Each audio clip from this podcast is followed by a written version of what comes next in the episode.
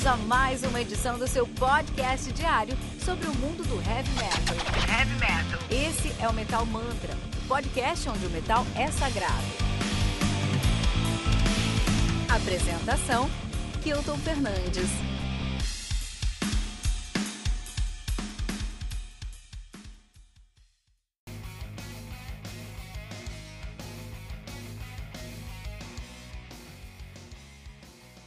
Even the Devil Believes, do Stripper, álbum lançado no dia 4 de setembro de 2020 pela Frontiers Records. O álbum conta com 11 músicas, totalizando 46 minutos de play. O Stripper, que é uma banda de heavy metal hard rock de Orange County, na Califórnia, nativa desde 1983. Olha aí, cara, de fato, em 80 eles existiam sob o nome de Rocks, com 2x, que é um nome bem, enfim, anos 80, né? E aí, em, dois, em 81 até 83, eles assumiram o nome de Rocks Regime, que também é bem, bem anos 80. Em 83 eles mudaram o nome pra Stripper, ficaram nativos até 93, pararam em 93 retornaram em 2003. Olha aí, cara, será que acontece alguma coisa em 2023 com os caras? Provavelmente, vamos ver. Um, então o que acontece é que Stripper, na verdade, é um, um acronym, né? um acrônimo, né? uma sigla o stripper é um, um acrônimo, né? Que significa Salvation, é, S-T-R-Y-P-E-R, né? Então, stripper significa Salvation through Redemption, Yelling Peace, Encouragement and Righteousness, né? Que é salvação através da redenção que rende paz, coragem e retidão. Isso é Isaías 53, 5, cara. Isso mostra pra gente que os caras são são são cristãos, né? São é uma banda cristão, cristã, né? Uma banda cristã aí pra gente. Se você não tem problema com essa temática, você vai gostar muito da banda. Se você não gosta tanto dessa temática, você não vai gostar. Mas a gente vai discutir isso no nosso review de hoje, né? Uh, os caras têm seu debut de 85, Soldiers Under Command, né, de 1985. Tem o To Hell with the Devil, de 86. In God We Trust, de 88, Against the Law, de 90, Reborn, de 2005, Murder by Pride, de 2009, Covering, de 2011, Second Coming, de 2013, No More Hell to Pay, de 2013 também, Fallen, de 2015, e Goddamn Evil, 2018, e agora lançando em 2020, o Even the Devil Believes, a banda que é formada por Robert Sweet na bateria, né? Ele que é um dos membros fundadores, um dos membros fundadores Robert Sweet. Oz Fox na guitarra é, e no vocal. Ele também canta na banda. Temos o Michael Sweet no vocal, que é irmão do Robert Sweet, eles são irmãos, né? Ele é vocal e guitarrista também, né? E Perry Richardson no baixo, cara. Olha aí, meu, olha aí, muito bom, muito bom. Stripper no Metal Mantra de hoje, hard rock americano. Tem muita coisa ruim no hard rock americano, essa é a realidade. Mas tem muita coisa boa no hard rock americano também. Do hard rock, ambos vieram dos Estados Unidos. Vamos sair cinco álbuns para, para entender o hard rock americano. Vamos começar com Def Leppard. Vamos começar com Def Leppard. Vamos começar aí com High and Dry do Def Leppard. Álbum lançado aí em 6 de julho de, dois, de 1991, High and Dry do, Left, do Def Leppard. Uh, conta com 10 músicas, totalizando 42 minutos, incluindo aí High and Dry, Bringing On The Heart, Break e Late Strange. Uh, o lineup desse álbum é o Joe Elliott no vocal, Steve Clark na guitarra, né? Uh, Pete Williams na guitarra, e no backing vocal, e o Rex Savage no baixo, e o Ricky Allen, grande Ricky Allen na bateria aí, né? Def Leppard, os caras fazem um hard rock, mas também com muito de new wave of British heavy metal, os caras são de Sheffield, Yorkshire, na Inglaterra, nativa desde 77. Muito bom. Entender aqui mais um mais um álbum pra gente entender um pouquinho mais sobre o, o hard rock, né? Uh, não podia faltar, não podia faltar aqui o debut do Motley Crue, Too Fast for Love, do Motley Crue, lançado em 15 de dezembro, 15 de dezembro de 81, né? Olha só, lançado pela Leather Records. O álbum conta com 10 músicas, totalizando 39 minutos de play, aí é a pegada mesmo, ó, né, que tinha o Vince Neil no vocal, Mac Mars na guitarra e no vocal, uh, o Nick Six no baixo e o Tommy Lee na bateria e no vocal, então temos aí uma formação clássica do Motley Crue, debut dos caras, né? É, os caras fazem hard rock com heavy glam aí, são de Los Angeles, na Califórnia, estão nativa desde 81, né? Ah, isso aí, muito bom. O último álbum dos caras foi o Saints of the Los Angeles de 2008. 12 anos, cara. 12 anos, cara. Minha nossa, bastante tempo mesmo, hein? Bastante tempo mesmo. Também tem aqui, pô, isso aqui é um dos, uma das bandas prediletas aí de, do hard rock, né, meu?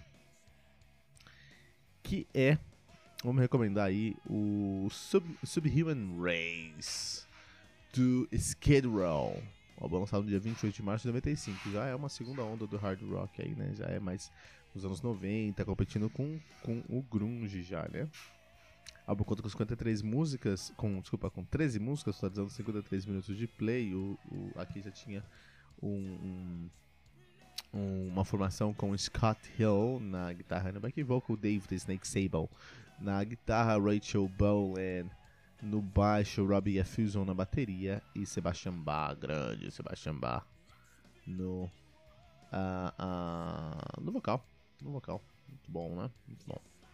Vamos recomendar aqui também, também temos uma recomendação, temos o Nitro Heavy Power Glam Rock de Hollywood, California, né? O Nitro. Vamos recomendar o debut dos caras, o OFR de 89, 26 de maio de 89.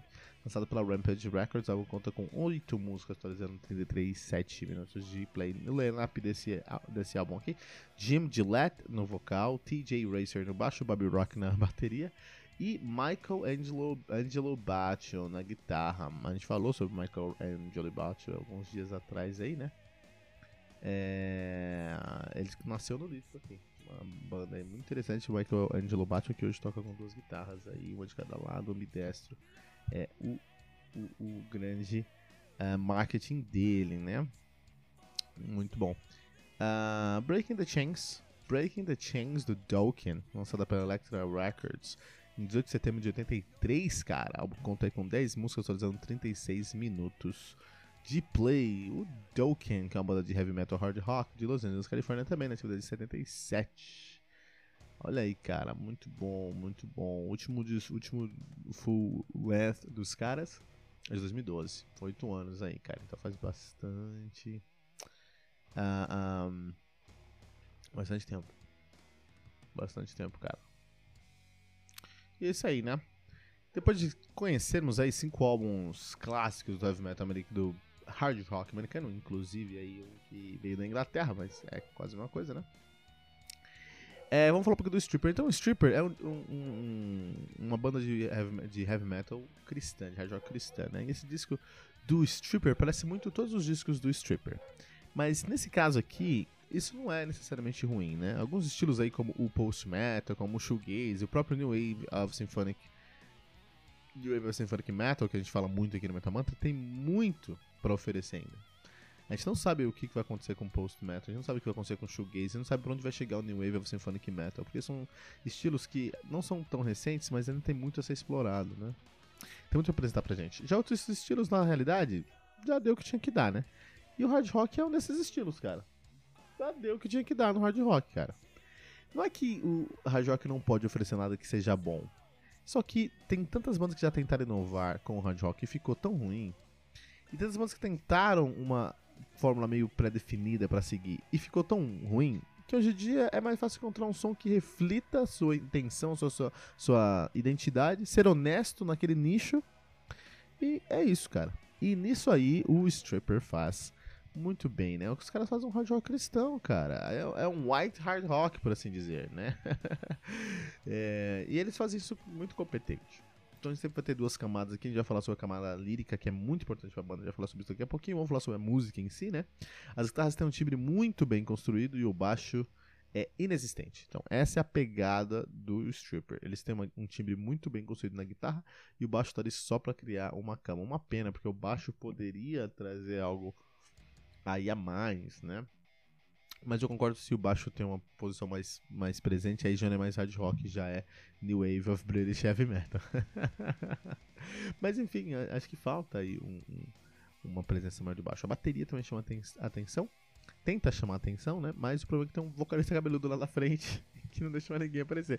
Isso é hard rock, né? Você colocar um cabeludo na frente ali e o cara toma toda a, a atenção da banda, né? Os solos dessa banda funcionam muito bem, então são solos que foram bem construídos, né? É muito interessante. Mas o, o, uma coisa interessante, quando eu fui escutar esse novo disco do Stripper, eu fui escutar o disco anterior também, que é o God Evil de 2018. E no God Evil de 2018, uh, o time do baixo tá mais sujo e mais aparente. E até que eu gostei mais daquele timbre, né? Mas as guitarras sofreram muito com essa guinada ao grave que a banda deu nesse lançamento. As guitarras do disco anterior não deram uh, uh, o brilho que precisavam no álbum, não, tive, não ficaram tão cristalinas lá naquele disco. Já aqui, no uh, Even, Even the Devil Believes, as guitarras tem mais presença, né? Os caras favoreceram a guitarra lá na masterização e trouxeram um, um, um timbre mais rico pra guitarra e um baixo com som mais genérico. E eu acredito, particularmente, que o som em geral ficou melhor.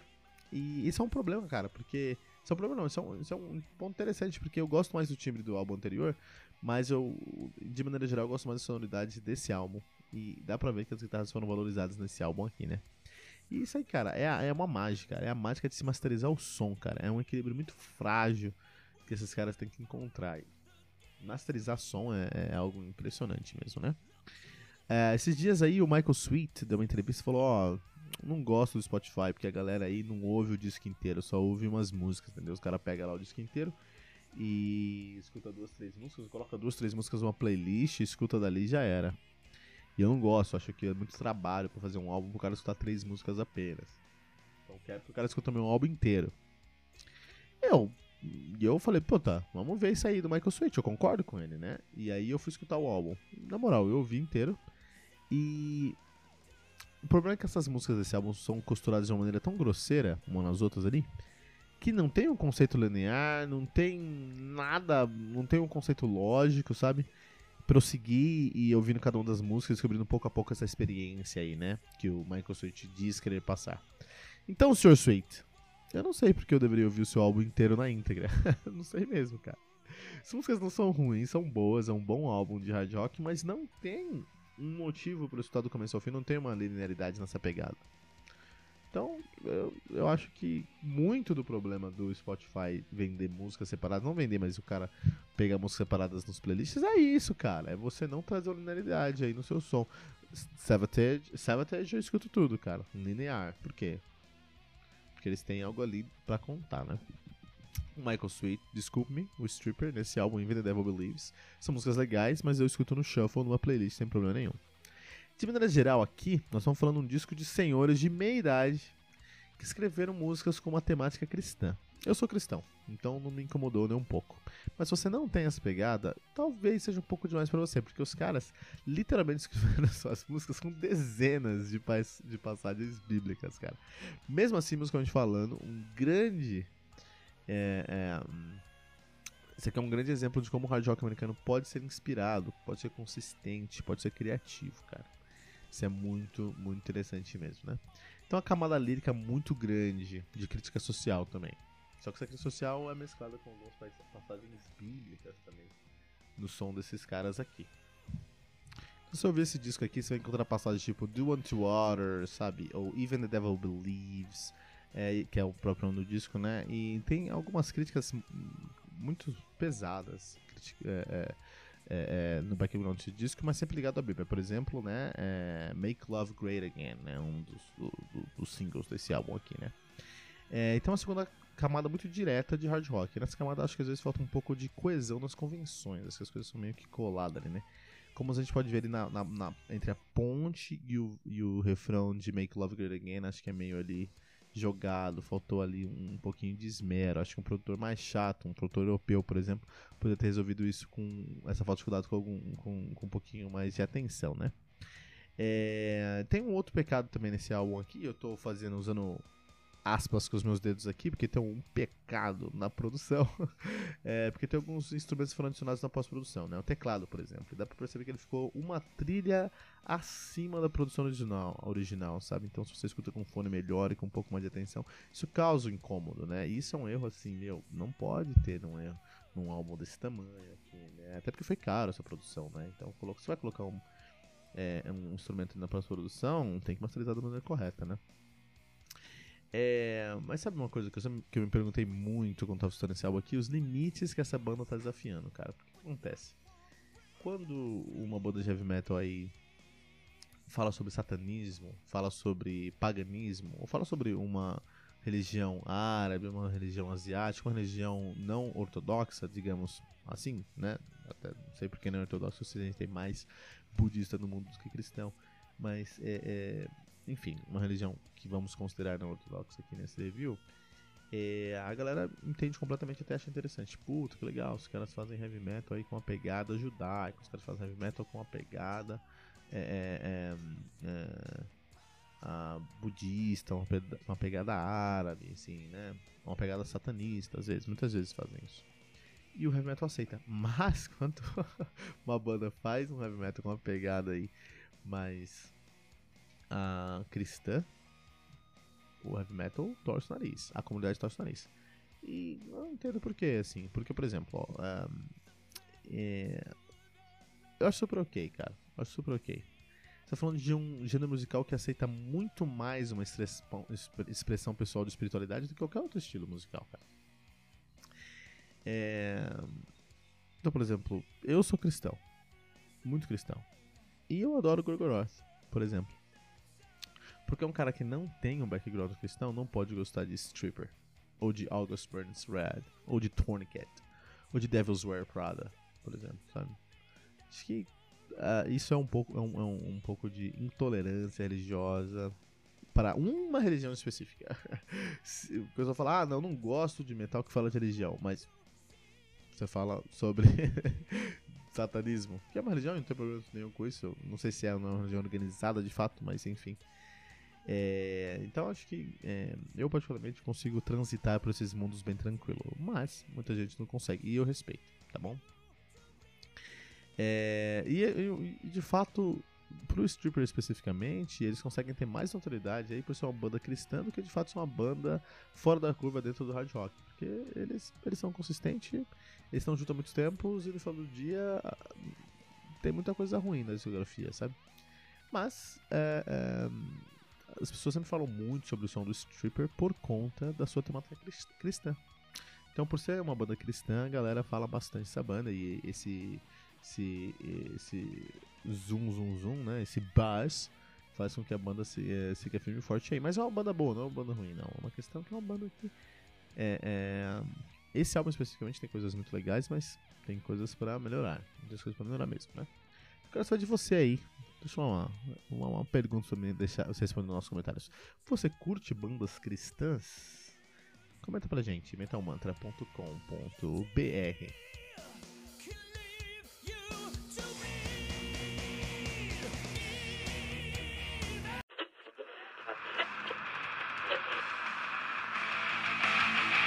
Ficamos por aqui com mais uma edição do seu podcast diário sobre o mundo do heavy metal. Esse é o Metal Mantra, o podcast onde o metal é sagrado. Não esqueça de deixar seu comentário no nosso site metalmantra.com.br.